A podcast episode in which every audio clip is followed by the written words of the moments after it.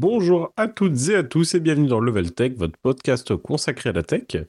Cette semaine, on va très largement revenir sur la Google I.O. 2023 avec beaucoup d'annonces, que ce soit matériel, de l'IA, du logiciel.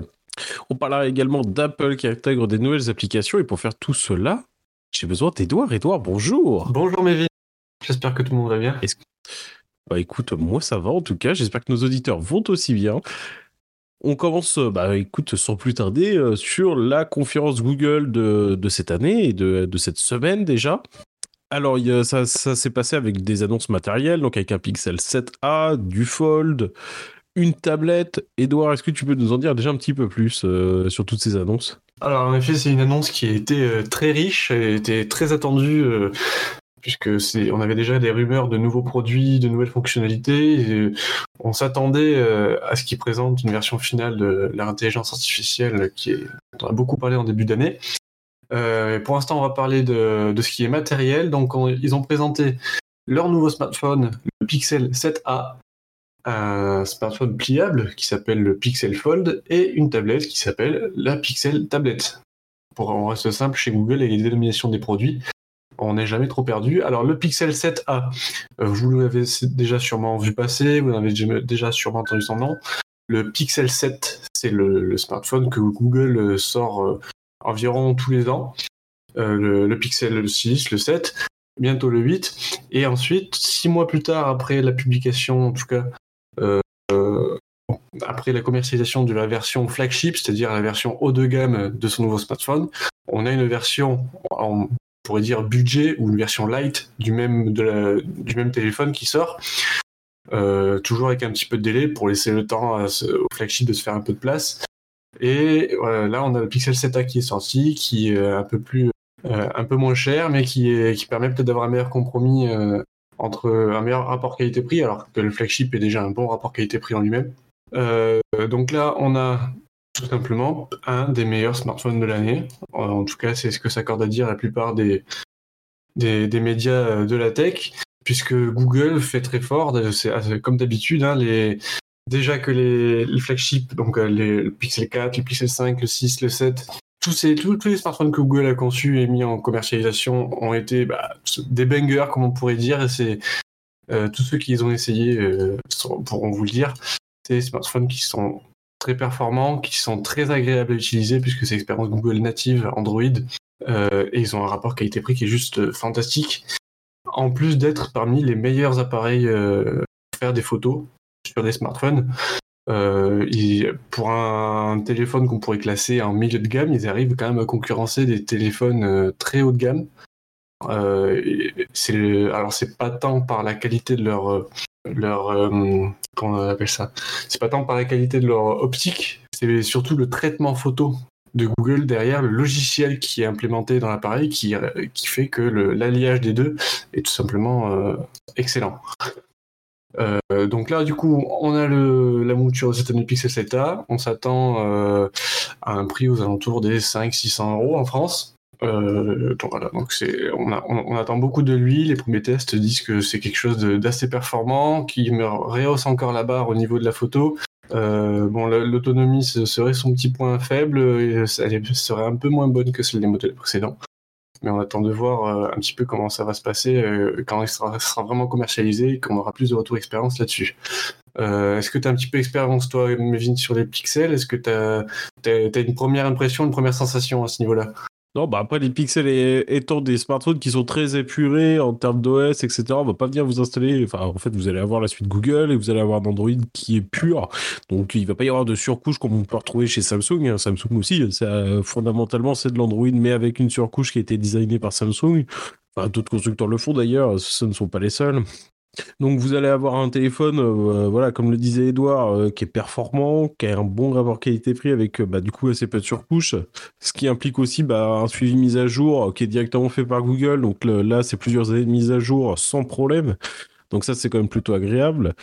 Et bah, même au-delà de ça, c'est là on a un Pixel 7a à 509 euros. Globalement, là, si vous avez 500 euros à mettre dans un téléphone, bah, il y a le Pixel 6a de l'année dernière qui est excellent et qui est toujours excellent, qui aura encore plusieurs années de mise à jour, qui est bah, autour de 330 euros. Donc euh, ça permet aussi de bah, faire des bonnes affaires finalement. Donc non, c'est plutôt intéressant. Après, bon, bah, on sait que la grosse force de ces pixels, c'est sur la photo avec un traitement logiciel énorme. Donc, vous ne pouvez que foncer, quoi. Enfin, c'est une très bonne alternative à l'iPhone. En plus, on commence à avoir un, environnement Google qui est assez complet maintenant. Donc c'est plutôt agréable. C'est ça, moi je pense que si on, si on aime iOS, on prend un iPhone, et si on aime Android, euh, parmi la multitude de pareils qui existent sur Android, le, meilleur choix se portera pour moi sur un Pixel. Après, euh, voilà, on, peut choisir sa génération en fonction du budget qu'on a, mais de, de manière générale, même des, Pixels il y a quelques années sont encore euh, très corrects, sont encore performants. J'ai utilisé un Pixel pour ma part pendant quelques années, et euh, j'ai pas, je ressens pas le besoin d'en changer, comme ça peut être le cas avec un Samsung euh, où on peut constater des ralentissements, on peut, se lasser assez vite d'un Samsung.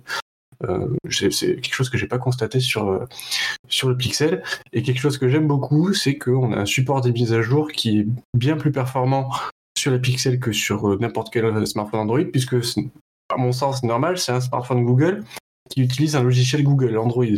Donc au niveau des mises à jour, on peut pas faire plus optimisées, elles sont distribuées dès qu'elles sont disponibles. Les, les, pixels sont, les premiers à recevoir les mises à jour. Et si on est un petit peu, euh, si on a envie un petit peu de rester au bout du jour et de, rester, euh, bah, comme on dit, up to date, à jour vu des mises à jour de sécurité, ce qui est quand même important puisque ça n'a pas l'air comme ça, mais Android est, euh, c'est pas parfait, donc il y, a des mises à jour de sécurité qui arrivent régulièrement. on les a tout de suite. Donc pour moi, c'est un plus. Et je crois que c'est parmi les smartphones qui ont le, les mises à jour euh, sur le, plus long terme. Je crois qu'on a 5, euh, 5, ans de mise à jour garantie. Alors ça arrive un petit peu sur d'autres Android, euh, mais globalement, la priorité est donnée aux appareils Google puisque c'est Google qui, publie les mises à jour. Donc, à mon avis, on peut peut pas mieux faire. Bah, c'est surtout plus facile parce qu'il n'y a pas de surcouche à redévelopper, etc. Il n'y a pas d'adaptation à faire. Après, c'est pareil, une autre, une autre force, euh, c'est qu'ils ont un petit parc de smartphones. Enfin, des, constructeurs qui ont 10, 20, 30 smartphones dans leur gamme, bah, c'est forcément plus compliqué de tous les maintenir à jour.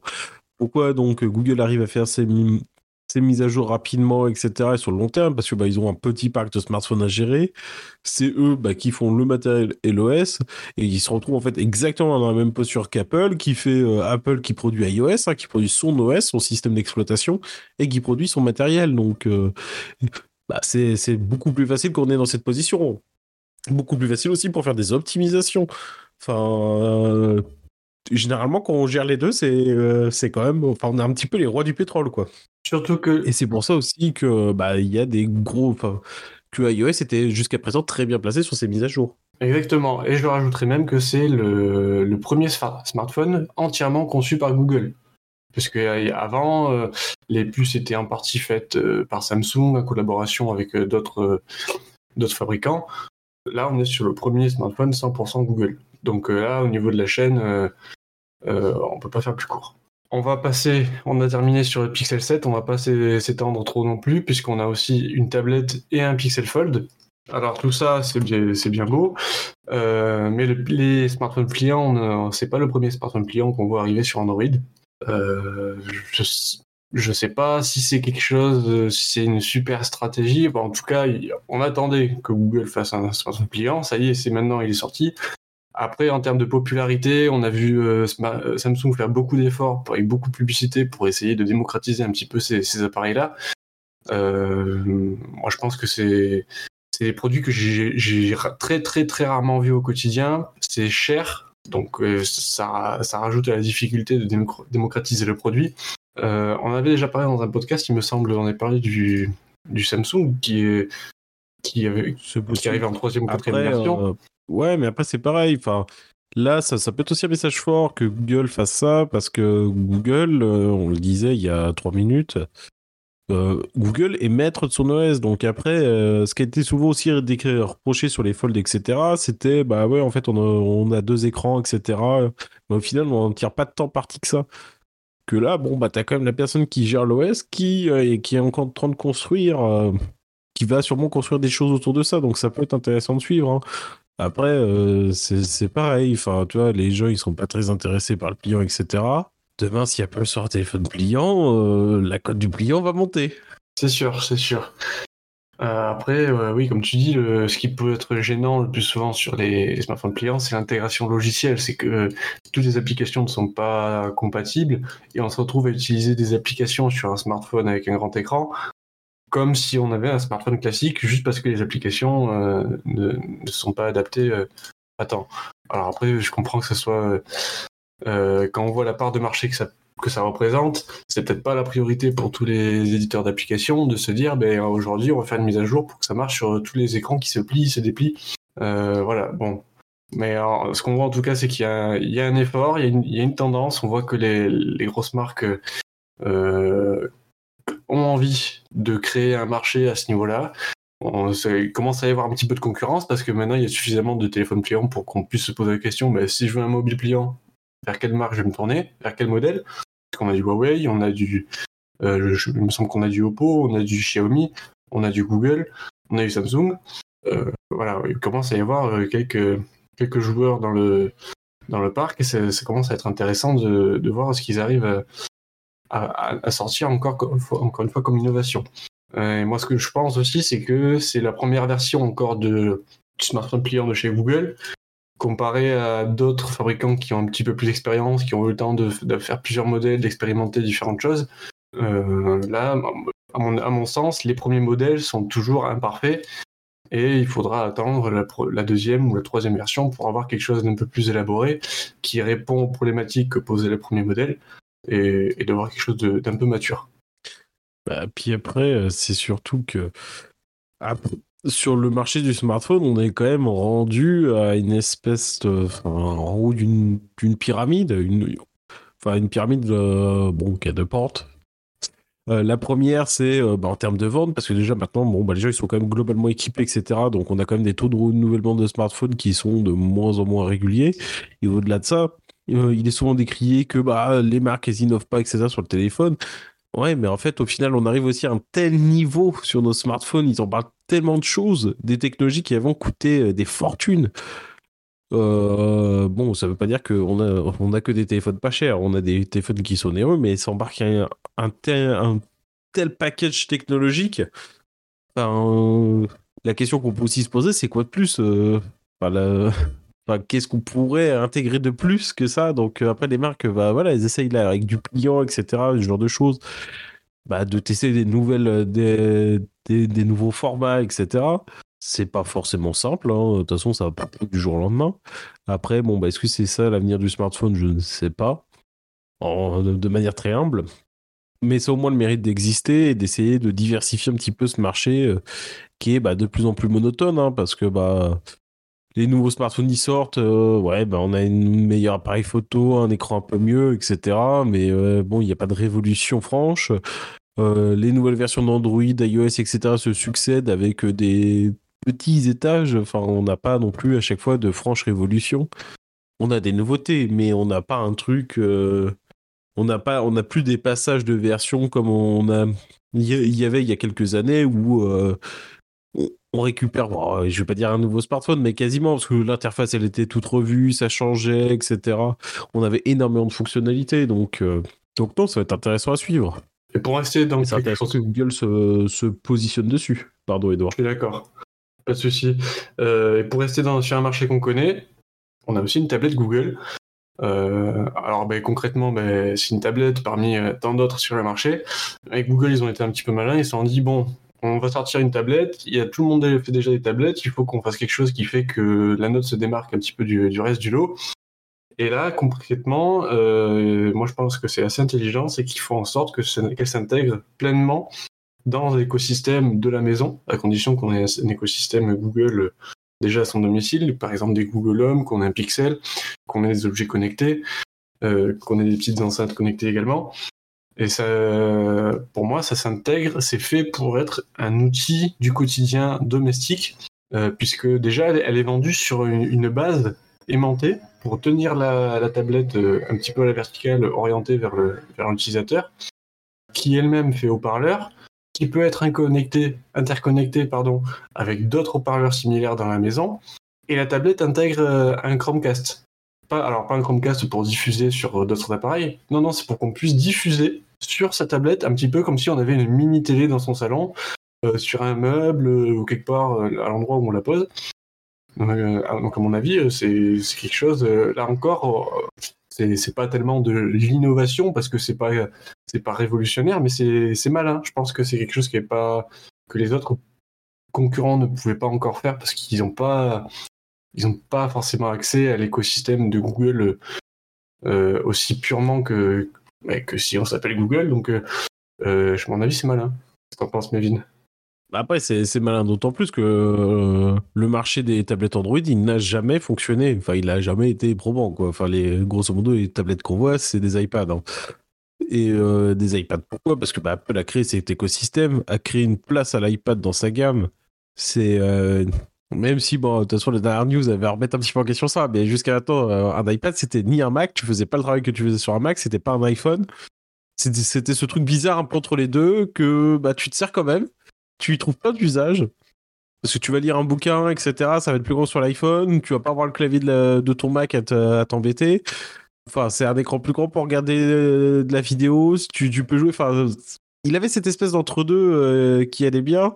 Euh, Apple a fortement, du coup, investi sur les créatifs avec la présence de Photoshop directement sur l'iPad.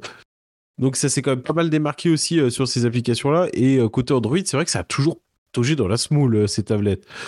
Euh, soyez honnêtes, ça, ça, a jamais. Bon, il y a eu des tentatives avec des stylets, etc. Bon, c'est pas probant. Là, peut-être que la Pixel tablette, ça va réamener du grain à moudre. Notamment pourquoi? Parce qu'on avait, euh, si vous vous souvenez, un espèce de Google Home avec une espèce de tablette pour afficher des recettes de musique. Donc sur un socle, là, ça ressemble comme deux gouttes d'eau, sauf que la tablette était plus petite. Et on, bah, on, était franchement limité. Enfin, on ne pouvait pas tout faire. C'était pas une euh, vraie. Enfin, on ne pouvait pas installer forcément des applications. C'était euh, un Google Home avec un écran, quoi. Là, on a une tablette, du coup, qu'on peut poser dans la cuisine. On récupère en fait le fonctionnement en fait de cette tablette, sauf que là, on peut l'enlever. Euh, enfin, on peut l'avoir dans la cuisine, faire, enfin, cuisiner, regarder sa vidéo. On peut la prendre, on peut aller dans le salon. Enfin, il y a déjà une diversité qui est forte. Tu l'as dit, il y a une intégration dans l'écosystème et ça, c'est c'est super important parce que la tablette, elle n'a pas pour vocation à remplacer le, téléphone. Bon, le PC, dans certains cas, maintenant, c'est vrai qu'on arrive à avoir des packages avec le clavier ou sans clavier. Pour des gens qui ont une utilisation principalement web, euh, consommation de contenu, euh, peut-être de la lecture et des mails. Bon, après, oui, quid d'avoir un PC. La tablette le fait quand même maintenant plutôt très bien et de manière confortable. Donc ça va être intéressant aussi de voir comment ils amènent tout ça et comment ça va un petit peu plus loin. Est-ce que du coup euh, la tablette chez Google elle va prendre une nouvelle place avec euh, bon bah l'intégration dans l'écosystème, là ces, petites features avec le support, le, le, truc, ou est-ce que ça va être encore un éternel bid et de la tablette on va vendre que, que chez Apple? Bon, enfin j'ai hâte de voir la suite en fait. Ouais, je pense que là ils ont envie de faire bouger les choses et de et de redynamiser un petit peu ce marché euh, qui est pas qui est pas très très dynamique encore.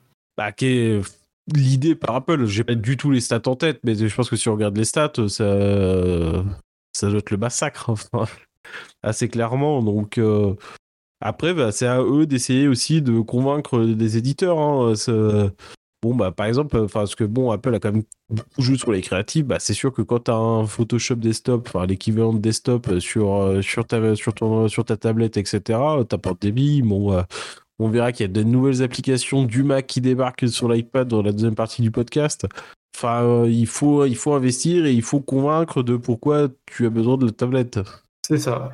Donc on a fait le tour sur les nouveautés euh, matérielles, mais on a pas mal de nouveautés aussi euh, au niveau de l'intelligence artificielle ou des applications chez Google, Mevin. Alors c'est ça, on a quand même pas mal de choses, donc avec de l'IA, pas de l'IA. autour de la suite Workspace déjà, on a quand même l'arrivée de l'IA générative, donc ça, ça va arriver donc on avait déjà des choses hein, dans, Gmail. Si vous vous souvenez, on a commencé avec euh, des réponses rapides. Euh, donc vous aviez un mail, ça, vous proposait trois réponses. Euh, oui, oui, je vais venir. Par exemple, si c'était pour une réunion. Non, je viendrai pas. Après, on a eu une version un petit peu plus évoluée de ça, qui s'appelait Smart, Smart Compose. Pardon, vous commenciez à écrire bah, bonjour, j'espère. Hop, ça vous écrivait. J'espère que vous allez bien. Et là, du coup, il va y avoir vraiment une intégration un peu plus magique entre guillemets ça va être euh, le Help Me Write et là ça va permettre en fait de fournir une réponse sur mesure par rapport à ce que euh, ce, que votre interlocuteur vous a de, ce, ce vous a donné tout simplement. Ça c'est un petit peu le pendant là avec euh, ChatGPT. En fait, on a des, euh, espèces d'extensions qui vous permettent. euh, Il y en a qui arrivent à faire des raccourcis, etc. Alors, c'est pas officiel, hein, ça demande un peu de bricolage, mais qui arrivent à connecter leur boîte Gmail. Et en fait, quand, ils, ont par exemple un pouce en l'air, un pouce en bas, et par exemple, quand ils se font solliciter, un pouce en l'air, ça, génère un texte avec ChatGPT qui est plutôt positif, qui répond bah oui à la question. Bon, à l'inverse, non.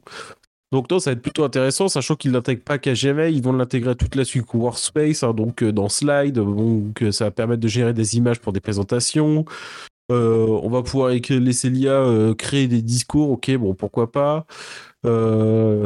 Ça, on va pouvoir créer, organiser du contenu dans Docs. Ça va permettre, par exemple, dans Docs, de bah, rédiger d'offres d'emploi de manière automatique. Dans Sheet, de générer des tableaux de données. Enfin, ça va permettre pas mal de choses et ça va enrichir quand même pas mal la suite de Google. Enfin, ça semble assez intéressant et euh, cette intégration, c'est quand même assez fort. Je sais pas ce que tu en penses, Edouard, par rapport à ChatGPT où euh, bah, tu, prends, tu tapes tes prompts, tu récupères le, résultat, tu le réintègres.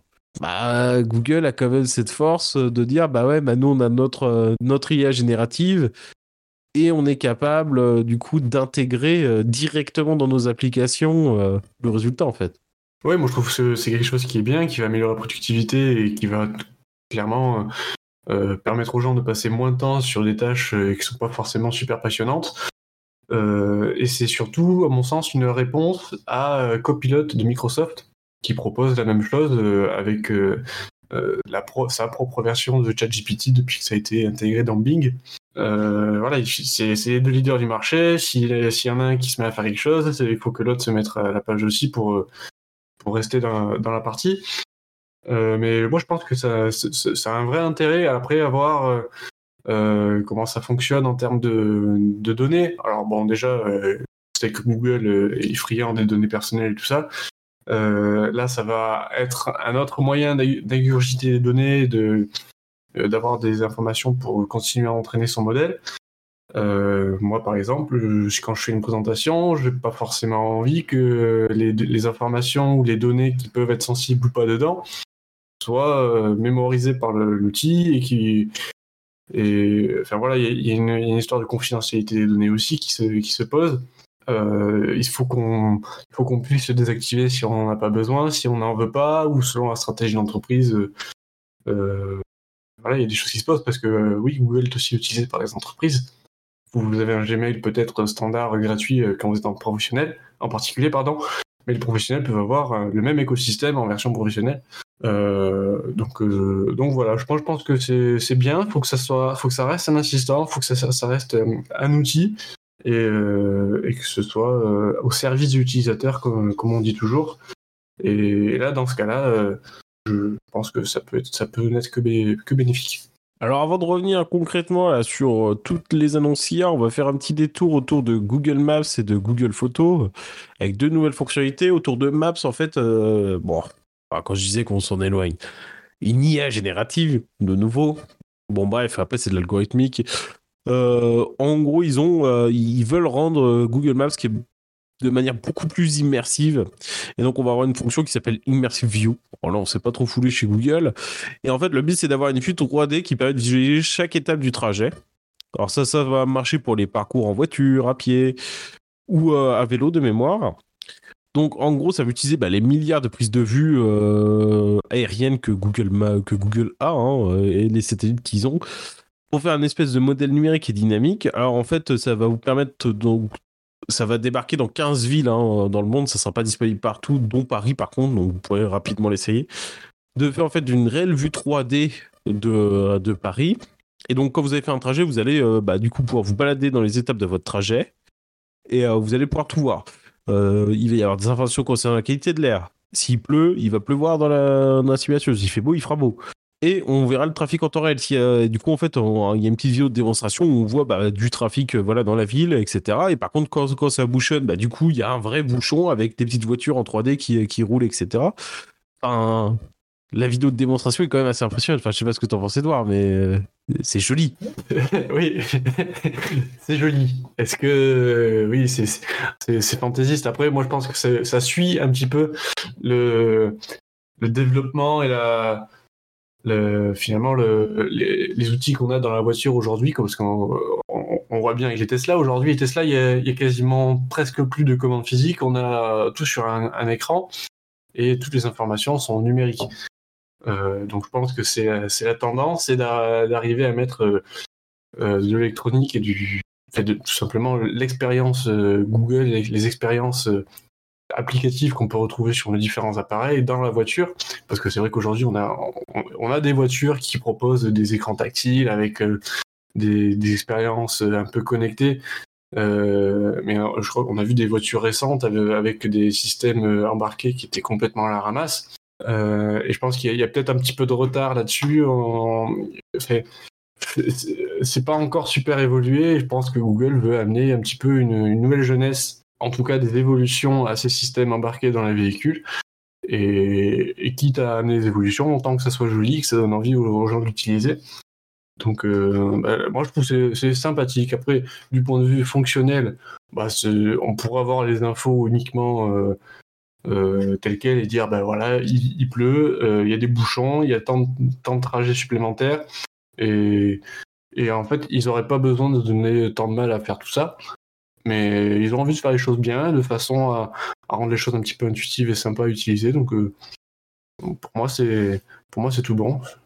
Après, ouais, ce que ce qu'on ne sait pas tellement, c'est quelle est cette quelle est la, la, frontière en fait où ils veulent nous amener Il y a du Street View, ok, bon bah la fonctionnalité est super sympa, c'est très joli, d'accord. Mais euh, quelle plus-value par rapport à Street View? Enfin, je, il y a une répartition de toutes ces fonctionnalités que je j'ai un peu de mal à appréhender. Oui, c'est sûr que dans Street View, on voit pas les bouchons. Ok, je vous l'accorde, c'est pas. Mais bon, bah, euh, pourquoi pas. À voir, donc ça, ça va arriver prochainement. Dans les fonctionnalités qui vont arriver prochainement, c'est le Magic Editor. Donc euh, ça, c'est dans Google Photos. Le Magic Editor, en fait, ça vous permet, c'était une fonction, c'était un outil Google qui permettait, par exemple, sur les photos, d'effacer des gens, des, objets indésirables, tout un tas de choses, et ça marchait diablement bien. Là encore, hein, sur la photo, euh, Google est quand même très très fort avec euh, ses intelligents. Donc, euh, sachant que cette fonctionnalité, en plus, maintenant, est quand même disponible Android et iPhone. Mais là, ils ont ajouté des nouvelles fonctionnalités, notamment, bah, là, jusqu'à présent, on n'avait que la gomme. Bah là, on va pouvoir déplacer des éléments. donc, par exemple, ils ont montré avec des ballons, déplacer des ballons, modifier celles. Tu vas, on va pouvoir ajouter des éléments, des trucs qui étaient même pas du tout sur la photo à la base. Euh, on va pouvoir corriger une image qui était mal cadrée, donc euh, pouvoir décaler, ça va recréer euh, bah, le manque, les éléments manquants dans l'image. Donc bon, encore une fois, hein, sur l'aspect démo, c'est quand même plutôt bluffant. Ça va arriver plus tard dans l'année. Pour le moment, on n'a pas de date. On sait, peut-être que du coup, ça, non, ça va arriver avec les Pixel 8, ou qui n'ont pas du tout été encore annoncés. Et après, est-ce que ça sera disponible pour tout? Et pour tous? Est-ce que ça sera uniquement pour les euh, abonnés à Google One? Est-ce que ça sera uniquement pour les utilisateurs de Pixel Pour le moment, non, c'est rien. Mais euh, on demande quand même à voir parce que c'est quand même assez impressionnant et euh, Google a quand même bien bien investi le milieu de la photo avec tous ces outils un petit peu grand public. Ah clairement, ils ont une puissance de calcul qui, est phénoménale, qui est, incroyable. On en parlait sur les pixels tout à l'heure. Il n'y a, qu'à prendre une photo avec un pixel euh, pour voir à quoi ça ressemble. Euh, moi, je suis toujours impressionné quand je vois que le Pixel 4a que j'avais, qui a un seul capteur, arrivait à faire des, fonds flous, à faire des, portraits, à faire des images euh, super nettes, et parfois même mieux que des, mobiles qui avaient deux, trois capteurs photo, qui utilisent un grand angle pour faire la, captation de lumière, qui utilisent je sais pas quel capteur pour faire le, le flou derrière. Euh, alors que Pixel, bah, tu prends ta photo, tu attends 3 secondes parce qu'il y a un petit traitement logiciel, et, la photo est, superbe. Euh, et, là, il, il, montre un petit peu, il réutilise un petit peu toute cette puissance et tout ce savoir-faire qu'ils ont euh, pour, les photos après qu'elles aient été prises. Et c'est un outil, je pense que tout le monde aura besoin de cet outil-là parce que quand on veut retoucher une photo, ben, euh, en général, euh, avant, ce qui était faisable, c'est de sortir un outil d'édition comme Photoshop et de détourer le truc, et puis d'effacer le contour, et puis de remplacer par euh, d'étendre les, les, couleurs pour remplacer le trou qu'on a fait. c'est un process fastidieux. C'est quand on veut faire de l'édition photo, c'est pas forcément ce qu'on a, on a pas forcément envie de passer des heures à galérer avec un logiciel qu'on ne sait pas forcément toujours utiliser. Là, ben, il facilite le process et c'est super bien. Là encore, c'est toute la puissance euh, au service de l'utilisateur et moi je ne peux qu'approuver. Alors justement, en parlant de, de puissance au service des utilisateurs, est-ce que tu peux revenir un petit peu plus largement sur toutes les annonces autour de l'IA, les, intégrations en Google Search, etc. Enfin, dans bah, l'outil Google qu'on connaît, hein, les recherches Google. Euh, il y a eu quand même pas mal d'annonces. Est-ce que tu peux nous en parler un petit peu Alors, bah, on a déjà fait le tour de ce qui était, ce qui a été proposé par exemple dans Gmail, dans Workspace. Euh, donc ça, voilà, on a, déjà fait le tour. Google Maps qui devient immersif. La, montre, euh, pardon, la Magic Editor, la, fonctionnalité dans les photos dont on vient de parler, euh, et encore plus que ça, donc là c'est ce qu'on a déjà dit, euh, on va partir à la chasse aux fake news, puisque le modèle de langage de Google, l'avantage qu'il a en, étant publié, en étant mis, sur le marché, lâché dans la nature un peu plus tard que GPT, c'est qu'il peut utiliser les retours d'utilisateurs de l'utilisateur de ChatGPT et un petit peu, euh, il peut observer ce qui se passe avec ces outils-là pour essayer de ne pas reproduire les mêmes erreurs. Euh, donc notamment euh, avec l'outil de génération d'images de Google, comme c'est pas le cas avec Midjourney, Dali ou plein d'autres outils, là il prévoit d'inclure un texte dans l'image carrément pour dire attention cette image a été générée avec Google puisqu'on a vu notamment pendant les manifestations à Paris il n'y a pas très longtemps euh, des images qui étaient générées par intelligence artificielle, qui étaient reprises en disant oui, regardez, il s'est passé ça, ça, ça, alors que bah, c'était pas forcément la réalité, c'était une image euh, générée par IA. Euh, là, on lève le doute en disant dans l'image, cette image, elle n'est pas vraie, c'est moi qui l'ai générée. ça permet quand même de l'utiliser dans certains projets pour ce qu'on veut faire, mais de faire la différence entre ce qui est vrai et ce qui est, ce qui est généré. Bon, après, par contre, il faudrait quand même pas pouvoir l'enlever avec le Magic Eraser de Google, quoi. ça, voilà, ça, ça, reste à tester. Hein. Je pense qu'on aura toujours des filous qui vont trouver un moyen de faire en sorte euh, de, bah, juste de recadrer la photo pour euh, retirer le, le, morceau où, c'est écrit. Ou, comme tu dis, euh, utiliser la propre fonctionnalité de Google pour, pour contrer bah, ce, genre de truc. Ça, ça, serait fort quand même. Ça, ça me ferait rire. Justement, on verra si, si, Google sera capable de dire ben non, je refuse d'utiliser la fonctionnalité de cette image parce que je sais que c'est une image que j'ai générée moi-même et faut pas me prendre pour un con non plus. Euh, voilà, je pense que euh, on, va rigoler parce que euh, c'est deux, deux fonctionnalités contradictoires en fait. C'est deux nouveautés qui sortent en même temps et qui ont un objectif contraire, donc on va voir. À mon avis, on, va avoir quelques surprises, mais l'avenir nous le dira. Et qu'est-ce qu'on a d'autre euh, on, a, on a Bard. Et oui, on a Bard. C'est l'intelligence artificielle, c'est l'intelligence générative. Donc, euh, c'est, on a parlé beaucoup d'IA de ChatGPT, mais là, c'est le, concurrent direct à ChatGPT. Euh, dont on avait parlé, on avait parlé de, la présentation qui, où il y a eu quelques erreurs, il y a eu quelques soucis, mais il, il disait vouloir prendre le temps de faire les choses bien. Donc là, aujourd'hui, le concurrent direct ChatGPT par Google s'ouvre à 180 pays.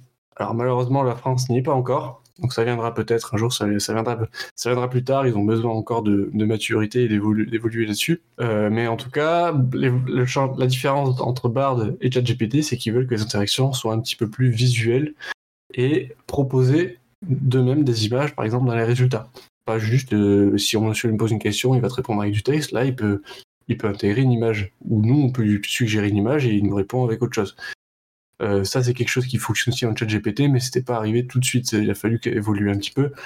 Euh, et, il me semble que c'est disponible que dans la version payante. Non, mais c'est plutôt très intéressant cette intégration et après voir comment ça va, ça va être intégré. Euh.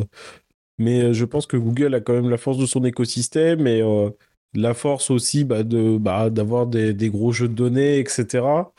Donc je demande quand même à voir la suite parce que autant que ChatGPT était quand même très précurseur et très utilisé aujourd'hui, hein, euh, après ça veut pas dire, enfin dans le milieu de la tech, euh, les choses sont souvent ingrates. Et c'est pas parce que tu as été le premier à faire quelque chose que même que tu l'aies plutôt bien fait, euh, que c'est toi qui va perdurer. Et, là on voit que Google met quand même un... Ils ont quasiment parlé que d'IA hein, dans, dans cette conférence. Bon, ils ont fait un point sur le matériel, mais là, globalement, ça fait quand même maintenant de longues minutes qu'on vous parle que d'IA. On a vu aussi euh, des, de l'IA pour euh, qui s'appelle Palm, donc Palm 2. Donc c'est un autre modèle chez, chez Google, donc avec le Med Palm 2, donc là qui permet en fait euh, qui a une capacité multimodale. Ça permet en fait d'allier, euh, bah, en gros, on peut lui donner une image, une description. Donc euh, alors là dans le milieu médical. Donc là ce qu'ils ont fait, c'est qu'ils ont donné une radio, ils ont donné des euh, des éléments de contexte et en fait euh, lui, euh, bah, il il va bah, vous euh, donner euh, et vous rendre euh, du coup des informations par rapport à ce que vous y avez posé comme question médicale. Donc euh, ça, on voit très bien bah, l'application en soutien euh, sur des médecins, etc. Ce bon, un médecin, il ne peut pas tout savoir. Donc ça peut être un support. Bon, ils ne le présentent pas, ils ne le vendent pas comme quelque chose qui va remplacer les médecins, je vous rassure. Mais ça, peut aussi aider. Enfin, ça peut aider les médecins dans des diagnostics complexes. Ils ont montré l'équivalent bah, pour corriger du code, euh, bah, la partie qui était dédiée aux développeurs sur laquelle on n'est pas trop trop revenu. Euh, donc euh, fini d'aller chercher le point virgule qui marche pas. L'IA de Google sait le faire. Donc non, ça va être assez impressionnant là de voir la suite et cette intégration, l'intégration dans les services de Google, parce qu'au final, oui, Microsoft a intégré GPT dans Bing, etc., avec des Bing Chat, etc., qui sont pour le moment plutôt limités. Qui plus est, à cause bah, des débuts un petit peu ratés, Euh, Google est plutôt dans l'imprudence, ils y vont doucement, etc. Et euh, ils ont quand même la force des utilisateurs, mine de rien, parce que oui, on a vu Bing qui remonte un petit peu, parce que les gens, ils ont testé, mais euh, je ne vois pas forcément non plus les gens quitter Google du jour au lendemain non plus. Donc, surtout qu'après, ils arrivent avec ces fonctionnalités, donc avec un parc utilisateur qui est quand même beaucoup plus élevé, ils ont quand même moyen de faire des choses. Sachant que dans les premiers tests que certains ont fait, il y a des, des différences. ChatGPT, par exemple, vous écrit, euh, enfin, vous lui posez une question, il va vous répondre euh, bah, ligne par ligne. Euh, ça fait un peu machine à écrire. Il écrit, alors que Bard, du coup, il vous, par exemple, Bard lui répond en une fois. Paf, ça s'affiche. Donc c'est beaucoup plus instantané. Google aussi met en avant le fait que bah, ça tourne avec beaucoup moins de ressources, que ça peut tourner sur un téléphone, etc., que ça peut tourner offline. Enfin, ça va être assez intéressant de voir la suite et euh, le positionnement de Google là- là-dessus parce que tout le monde dit, euh, tout le monde a voulu dire au début de ChatGPT, ouais, Google c'est terminé, etc. Bah, je pense pas en fait. Euh, c'est pas parce que, c'est, pas parce qu'ils ont pas gagné le sprint qu'ils gagneront pas le marathon, quoi. Enfin, c'est un petit peu, enfin, je sais pas ce que t'en penses, Edouard, mais Bah, moi, la vision que j'ai, c'est que j'ai l'impression que Google, ils sont pour, l'instant, ils sont là en observateur. Enfin, jusqu'à la conférence, du coup, ils étaient là en observateur. Ils regardaient tout ce, qui se faisait un petit peu avec l'IA. Et euh, la stratégie Microsoft, en fait, elle est très éc- éclatée, très, étendue, très, fractionnée, je trouve, parce que on a euh, ChatGPT d'un côté, on a Bing avec sa, sa propre version de ChatGPT, on a des outils qui utilisent euh, ChatGPT ou l'intelligence artificielle pour générer des images, d'autres pour générer de la musique, d'autres pour générer des trucs. Et il y en a un, petit peu plein partout. Et là, Google, il arrive et il dit, ben regardez, tout ça, moi je sais le faire et je le rassemble tout chez moi et je, propose tout- toutes ces fonctionnalités-là au même endroit. Il arrive à tout recentraliser et je pense que ça sera... euh, la- L'avantage qu'il a, c'est que euh, on n'aura pas besoin de s'inscrire sur 10 sites, de télécharger 12 trucs, d'aller à gauche, à droite. On aura les fonctionnalités là où, elles doivent être, sans pour autant changer nos, habitudes en utilisant les outils Google. Et je pense que ça, c'est une, grande force. Je pense que c'est le, gros point fort. Ah, ça va être toute la force de l'écosystème, hein, justement. Même après, euh, on va peut-être passer, c'est pareil, de, de Google Home qui te sortait des réponses un peu bidons, où tu vas maintenant pouvoir leur poser des vraies questions plus tard avec euh, bah, des réponses qui seront vraiment beaucoup plus fournies. Donc, euh, beaucoup plus, fournies, beaucoup plus pertinentes. Donc, c'est pareil, on va peut-être avoir une. Souvent, on a été impressionné un petit peu quand les euh, assistants vocaux sont sortis, euh, ce qui est un peu une 1.0 ça comprenait pas toujours ce que ce qu'on voulait leur dire, etc. On va peut-être avoir une 2.0 où là, justement, on va pouvoir aller beaucoup plus loin euh, et ça va nous donner des résultats beaucoup plus probants. Enfin, ça va être intéressant à suivre. Un autre commentaire, euh, Edouard, sur cette euh, conférence Google 2023. euh, Non, je pense que on a, on a assez débattu là-dessus. On a vu pas mal d'aspects. C'est très riche. Et il y a encore bien, bien sûr des actualités à venir. Et, euh, et comme on le disait au début de l'année, on n'a pas fini de parler de l'intelligence artificielle cette année. Donc on, a, on a encore un, un bel avenir là-dedans. On enchaîne avec une petite news chez Apple, euh, une petite news rapide. Donc, qui annonçait euh, Final Cut Pro et Logic Pro pour iPad. Alors, pas tous les iPads, euh, je vais vous expliquer. Donc déjà, c'est quoi Final Cut Pro? C'est quoi Logic Pro? Pour ceux qui ne connaissent pas, Final Cut Pro, c'est le logiciel de montage euh, sur Mac. Hein. c'est un, logiciel de montage qui est utilisé par beaucoup, beaucoup de gens. C'est vraiment un des concurrents de, première avec DaVinci Resolve, avec DaVinci tout court d'ailleurs. Et euh, donc, alors ça, c'est quand même très important parce que c'est quand même quelque chose, enfin, c'est quelque chose où euh, ça fait maintenant euh, deux générations d'iPad qu'on a avec des puces M1, donc les mêmes puces que dans le Mac. Les gens euh, râlent que bah du coup ils ont des iPads qui sont surpuissants, mais qu'ils n'ont pas les applications, enfin ils n'ont pas les applications suffisantes pour utiliser toute cette puissance. Et là, bah en fait, ça arrivait un petit peu comme un cheveu sur, sur la soupe. Apple a dit, bah, ça y est, au fait, on va sortir du coup Final Cut Pro et Logic Pro euh, sur, euh, sur nos iPads. Donc Logic Pro, par contre, c'est pas pour du montage vidéo. Lui est dédié à, tout ce qui est musique et montage, euh, enfin création musicale. Donc ça sera disponible sur tous les Mac M1 et M2, donc avec les nouvelles puces made in Apple. Donc avec un modèle tarifaire qui va aussi un petit peu évoluer. Euh, donc sur ces fonctionnalités, c'est pas une version spéciale iPad où il y a trois fonctionnalités qui se battent en duel, c'est la version euh, du Mac qui a été adaptée pour l'iPad pour être utilisée bah, en tactile, donc avec des roues, etc. Ils ont adapté l'interface pour que ce soit euh, adapté. C'est adapté pour utiliser le, le pencil d'Apple pour ajouter des dessins dans ses montages. On va pas utiliser la caméra de l'iPad pour filmer, pour intégrer des nouveaux plans, etc. Enfin, ça, ils ont quand même poussé le vice assez loin des capacités en plus de filmer avec plusieurs caméras en même temps, euh, etc. D'où bah, la nécessité d'avoir ces puces M1 ou M2 euh, pour euh, bah, pouvoir faire tout, tout, ce travail. Donc oui, on va pouvoir quand même aller assez loin. bon, quelques fonctionnalités seront du coup réservées même plutôt au M2 parce qu'il faut beaucoup de performance, comme bah, tout ce qui est la capacité live drawing, donc euh, ça, ça va, être pour tout le monde. Par contre, euh, on va avoir des choses comme la fonction Hoover qui sera là vraiment que pour les M2. La fonction Hoover, c'est quoi? C'est la capacité en fait de survoler vos plans euh, de vidéo dans la timeline pour les lire en direct. Ça va être le cas aussi du ProRes. Le fait de filmer en ProRes, ça sera réservé aux dernières puces d'Apple.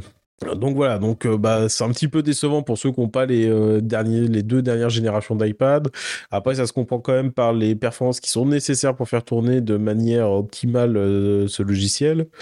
Côté de la musique, bah, c'est pareil, c'est la suite qu'on a sur Mac qui a été adaptée. Par contre, là, avec un petit peu plus de permission, puisque à partir de la puce A12, donc des anciennes générations avant M1 et AM2, ça sera compatible. Parce faut un peu moins de puissance.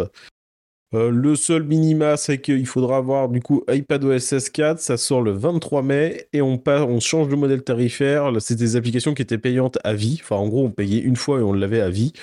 Donc, euh, sur Mac, c'était autour de 300 euros pour Final Cut. Logique devait être à peu près dans ses prix, ça doit être un petit peu moins cher. L'Apple, bon, bah, ne va pas faire payer 300 euros une appli, euh, même pourtant si c'est la même. Ils changent un peu leur braquet avec euh, du coup des applis par abonnement. Donc ça sera 5 euros par mois et 50 euros par an. Et avec un mois, euh, de, un mois offert. Donc euh, c'est plutôt même pas si élevé que ça par rapport à d'autres applications par abonnement de montage, etc. C'est plutôt honnête. Je je sais pas ce que tu en penses. J'ai dit Apple, non. Tu t'appelles Edouard jusqu'à preuve du contraire. Tu n'as pas changé de nom entre temps. Non, non, c'est moi. Je trouve que c'est un vrai tournant d'intégrer ces applis Mac sur l'iPad. Je trouve que ça marque quelque chose de fort. Bah, je suis d'accord parce que on parle d'une application de bureau sur un appareil, euh, pas de bureau du tout, un appareil nomade. Et par définition, les appareils nomades, euh, jusqu'à aujourd'hui, euh, c'est appareils qui sont moins puissants, qui ont moins de ressources, euh, qui sont pas faits pour être des monstres de puissance, mais qui sont faits pour être facilement transportables.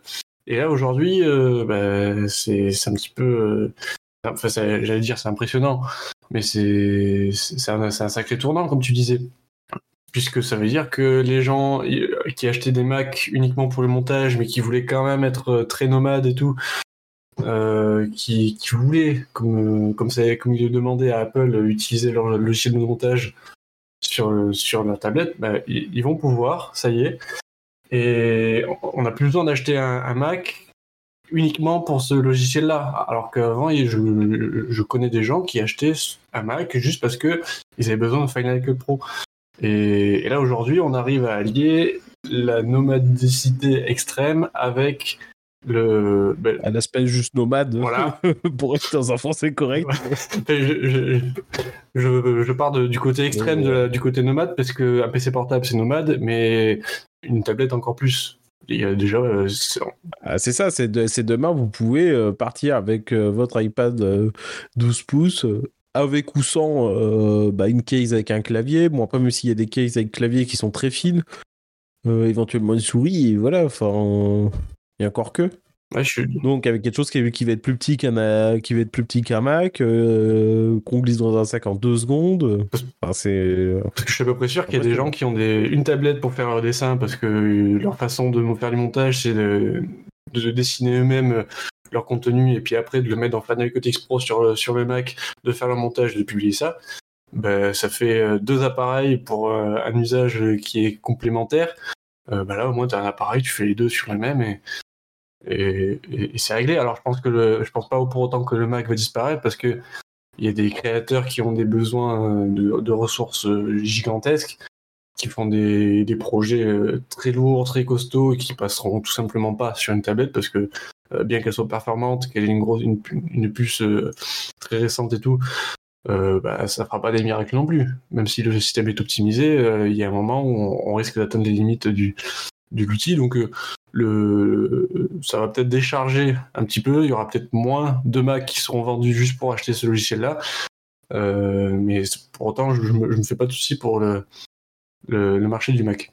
Non, c'est ça, je pense que ça va être complémentaire. Et comme on disait tout à l'heure, des gens qui achetaient une tablette parce que bah, ils avaient un usage bureautique, après ils se sentaient, ouais, mais du coup, on se sent un petit peu étriqué euh, parce que, ouais, mais moi j'aime bien de temps en temps faire un montage. Et bah là, ils pourront le faire. En plus, avec une application qui coûtera pas si cher que ça pour la, pour la qualité fournie. euh, donc, euh, non, ça va être plutôt intéressant à suivre.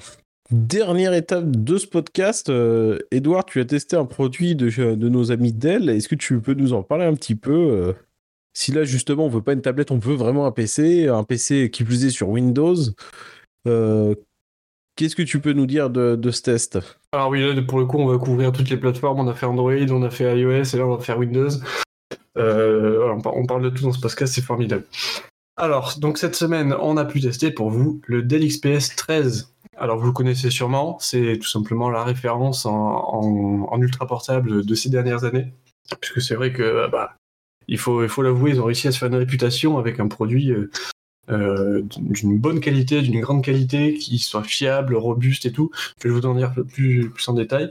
Mais euh, voilà, c'est, ça reste la référence là-dessus. Je, passe un, petit peu, la conclusion. Le résultat, c'est que c'est un produit qui est irréprochable en termes de finition. C'est un produit qui est très bien construit.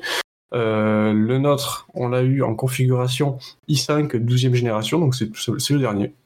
Alors en général, le- les nouveaux Dell XPS sont présentés en décembre ou en janvier et ils sont vraiment commercialisés, mis sur le marché euh, en juin ou juillet. Donc là, on est dans la période où on est encore sur celui de la dernière génération, euh, 12e gène Intel.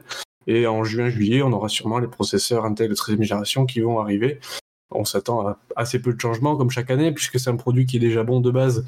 Chaque année, on a peu de changements, donc on a la montée en version de la gamme du processeur. Et puis, euh, on a les quelques défauts qui ont été identifiés sur la version précédente, qui sont corrigés, ou quelques points qui sont un petit peu remaniés pour pas avoir euh, des ordinateurs absolument identiques d'une année à l'autre. Euh, donc, tu dis qu'on a, pour revenir sur nos, nos specs, on avait un i5 12e gène, on avait 16 Go de RAM. C'est le modèle 13 pouces, donc c'est le modèle qui, va, qui a la bonne taille pour être glissé dans un sac à dos et partir euh, travailler, euh, partir euh, faire ce qu'on veut, sans, avoir un appareil de 3 ou 4 kg dans le sac. Il a un poids, c'est important quand on veut être nomade, il a un poids de 1, moins de 1,2 kg. Et il est très très fin, il fait moins d'un centimètre d'épaisseur. Alors ça c'est important parce que ça va conditionner un petit peu tout le reste en termes de performance, d'expérience, tout ça. Euh, c'est un ultra portable, donc il est fait pour être le plus fin possible, le plus léger possible, euh, sans pour autant euh, compromettre toute, le- toute l'expérience qu'on a derrière. Comme il est très fin, eh ben, au niveau des connectiques, c'est un peu limité déjà, puisque avec un, châssis qui fait moins d'un centimètre d'épaisseur, déjà les ports USB ça passe pas, les ports Ethernet ça passe pas, les ports HDMI ça passe pas, donc tout ce qu'on peut mettre c'est des ports USB-C. Donc on en a un de chaque côté, donc ça veut dire qu'on va, euh, on, on- on le sait quand on l'achète, on va avoir une vie à, passer son temps à euh, connecter des hubs ou des adaptateurs en USB-C. Alors on peut s'en passer si on arrive à avoir des équipements sans fil, en Bluetooth, mais de toute façon, moi je pense que quand on, on achète un ultra portable, c'est qu'on on va pas l'utiliser en permanence sur un bureau. ça sera dans le train, ça sera en déplacement, ça sera extérieur, ça sera bah, à la maison peut-être, mais peut-être pas besoin de, connecter un grand écran ou tout. Donc voilà, pour moi, c'est pas gênant, puisque c'est un, produit qui est fait pour ça la couleur qu'on avait. Alors cette année, ils la couleur change. On avait une couleur, on a une couleur ambre qui est un petit peu euh, rosée, euh, qui, est, agréable. Ça change parce que d'habitude, on voit souvent l'XPS en, gris, euh, gris clair, gris. je sais plus comment ils, disent ça, mais c'est la couleur un petit peu standard. Là, ça change un petit peu. C'est sympa à l'œil, c'est agréable. Le châssis, l'entièreté de l'ordinateur est conçu en aluminium et ça, c'est important parce que l'aluminium est plus lourd que le plastique et on arrive quand même à avoir un PC très très très léger, moins d'1,2 kg. Euh, donc ça veut dire que comme il est, il est très fin, on arrive quand même à avoir une structure très rigide et durable. C'est important pour un PC nomade, c'est qu'on n'a pas envie que du jour, du jour au lendemain, euh, il y a un côté qui se disloque, il y a quelque chose qui sort de son emplacement, fait, qui soit rayé, qui soit abîmé. Euh, là, on veut un PC qui présente bien, qui est sobre, qui est classe. C'est ce que le XPS fait et il le fera tout, tout le temps qu'on le garde, puisque sa conception lui permet. Lui permet.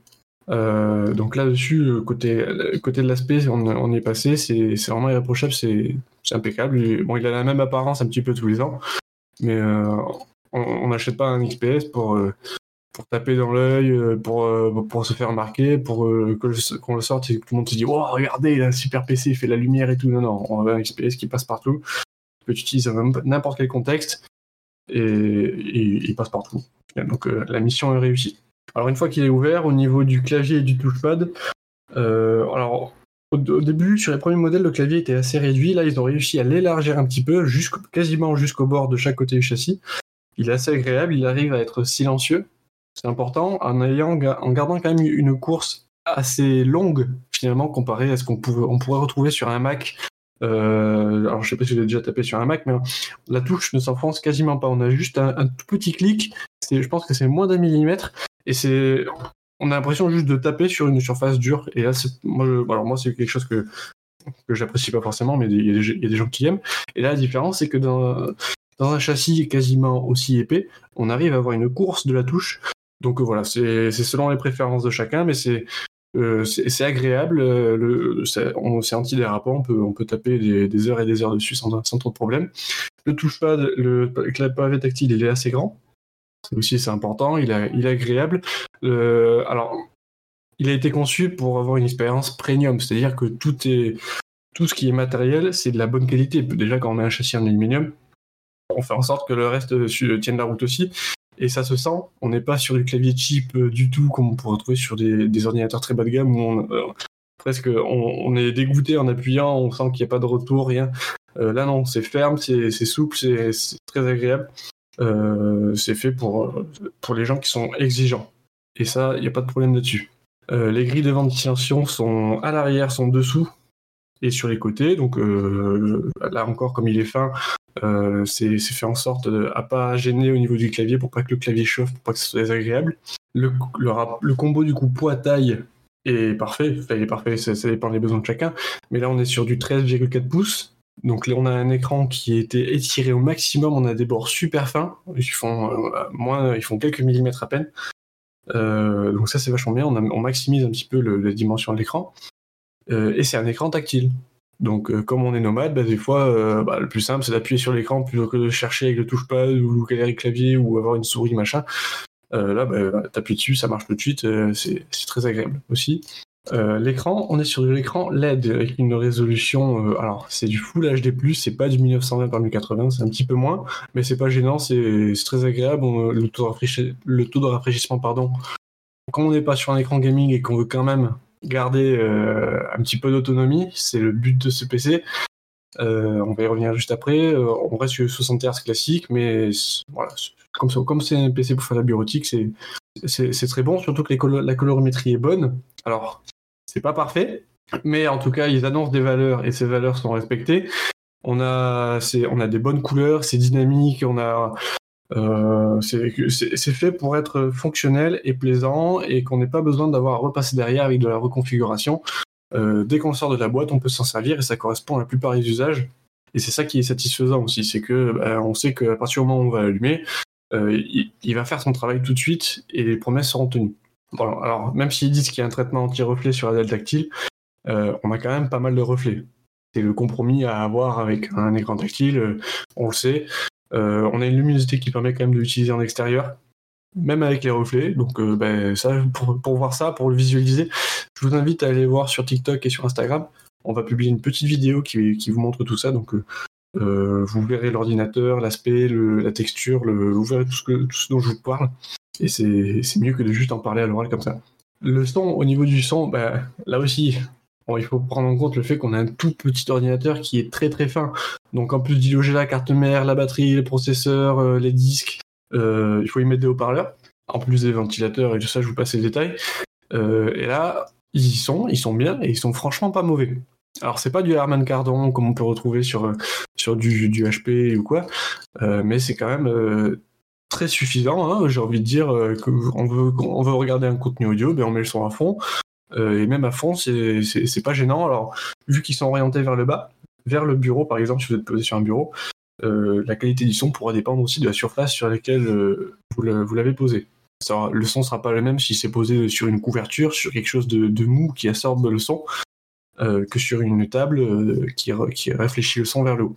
Et globalement, l'expérience là aussi est satisfaisante, même si voilà, c'est pas, c'est pas, on, pourra, faut pas essayer de le concurrencer avec quelque chose, une, des enceintes qui sont en pleine taille et qui sont qui ont, rien à voir. Euh, donc voilà pour ça, on va passer un petit peu aux performances, puisque là on a parlé que du, de l'aspect matériel. Alors on en revient aussi encore une fois au form factor, on est dans un petit ordinateur, on utilise un, i5 de 12e génération qui a été allégé, qui a été réduit en dimension, et surtout pour éviter la surchauffe, puisque on a tellement peu d'espace qu'il faut pouvoir gérer la, chaleur aussi. Donc on a, on a des caléoducs et tout, mais on peut pas lui demander autant de performance que la même version de processeur dans un poste fixe, par exemple, dans lequel on peut mettre beaucoup plus de dissipateurs et mieux, mieux gérer la chaleur. Donc là, il a été adapté, et au final, ça permet de faire de la bureautique avancée, de, bah, de, répondre à tous les besoins qu'on pourrait avoir en, professionnel classique. Hein. Je pense que alors moi j'ai un petit peu j'ai un petit peu poussé en ces derniers retranchements, j'ai joué dessus, euh, j'ai fait des machines virtuelles, j'ai fait des, travaux assez poussés, assez assez chargés, et il s'en sort bien. Hein. Euh, même même quand il y a une difficulté, on euh, on a vu pire. Et donc pour la bureautique, il n'y aura aucun problème, c'est rapide, c'est fluide, c'est fait pour. Donc là, c'est aucun problème là-dessus. Pour vous donner une idée, bon, c'est pas fait pour, mais j'ai joué à CSGO dessus. CSGO, c'est jouable. Alors, on, a des frises de temps, rarement, on a des, on des drops de, FPS, euh, mais, mais voilà, ça veut dire que c'est faisable quand même. La température maximale que j'ai relevée, quand même, c'est un point où il faut faire attention, c'est 105 degrés. On considère qu'un processeur à partir de 90 degrés, euh, c'est chaud. Il faut, faire attention, il faut surveiller. Là, j'ai eu un pic à 105 degrés. Euh, voilà, il faut pas, faut pas lui en demander trop, trop longtemps. Ben, non seulement pour l'autonomie, mais aussi pour euh, euh, pour garder un mode santé, parce que forcément, c'est quand même moteur. Hein. Si vous êtes tout le temps à 8000 tours par minute en première sur l'autoroute, au bout d'un moment, le moteur il va lâcher. Donc, voilà, il faut qu'on reste dans un usage bureautique, domestique, professionnel, et là, aucun problème. Justement, en parlant de l'autonomie, l'autonomie est bonne. Elle est même un petit peu meilleure que les modèles de l'an dernier. Euh, et euh, globalement, ce qui est le, le, des charges, c'est qu'on puisse travailler avec une demi-journée. Et euh, c'est le cas. Donc à 100% le matin, on arrive au bureau, on l'ouvre, on travaille, et on aura besoin de le charger un petit peu à la pause pour, pour continuer l'après-midi. Mais globalement, la demi-journée est, tenue. Et ça, c'est vachement bien. Au niveau des accessoires, c'est important puisque dans les modèles des années précédentes, euh, quand on, achète le PC, il arrive, on ouvre le carton, il n'y a que le PC et le chargeur. Sauf que quand on a un ordinateur sur lequel il n'y a que deux ports USB-C pour euh, brancher tout ce qu'on veut brancher, bah, c'est un peu léger. Ça veut dire qu'il faut qu'on aille ailleurs pour se procurer euh, un, hub, des docks, des adaptateurs.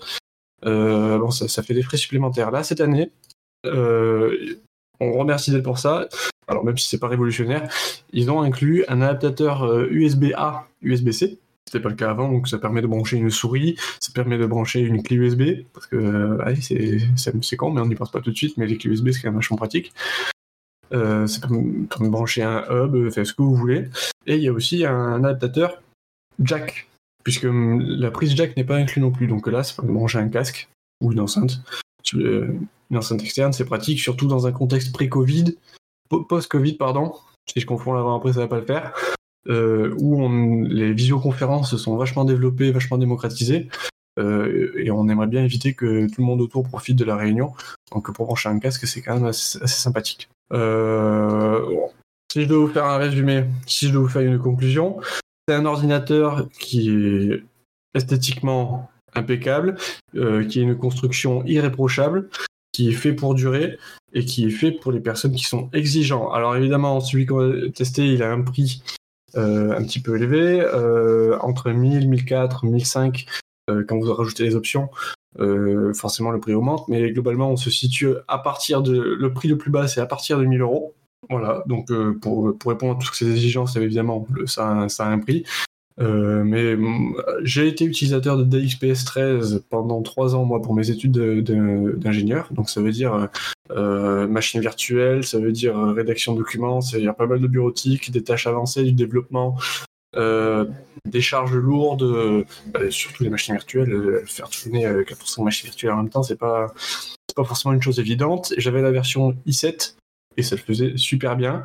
L'autonomie d'une de mes journées aussi était respectée, même à haute charge. Et voilà, franchement, si vous êtes exigeant, si vous voulez quelque chose qui soit plaisant, puisque des fois on a des ordinateurs, c'est un peu cheap, on sent que c'est un peu léger, que la construction n'est pas solide, ça fait des bruits de plastique pas agréables. Euh, là, vous êtes sûr que euh, c'est fiable, c'est robuste, c'est performant, les promesses sont tenues et franchement on peut que vous le recommander. Après, voilà, c'est une question de budget. Si vous l'avez, vous l'avez. Si vous l'avez pas, euh, vous pourrez peut-être trouver des alternatives un peu moins chères, mais il y aura des concessions à faire. Donc voilà, je... qu'est-ce que t'en penses, Mévin? Est-ce que, est-ce que j'ai oublié, est-ce que j'ai oublié un point? Est-ce que tu as des questions là-dessus auxquelles nos auditeurs pourraient penser Peut-être que je n'ai pas pensé à évoquer? Non, pour moi c'est, très clair. Je te remercie, Edouard. Et eh ben, du coup, on arrive avec euh, ce test au terme euh, de cet épisode. Merci, Edouard. Merci, Mévin. ça, ça a été riche aujourd'hui très riche, très très très riche. Je pense que ce podcast va durer très longtemps. bon. Mais c'est pas grave, c'est pour plein de bonheur. Bon, merci à vous si vous êtes arrivés jusque-là. Merci de nous avoir écoutés. Euh, n'hésitez pas à nous retrouver encore une fois sur les réseaux sociaux, Instagram, TikTok pour voir le test vidéo du, du PCDL qu'on a, qu'on a testé à l'instant. Euh, nous suivre parce qu'on poste aussi des choses régulièrement.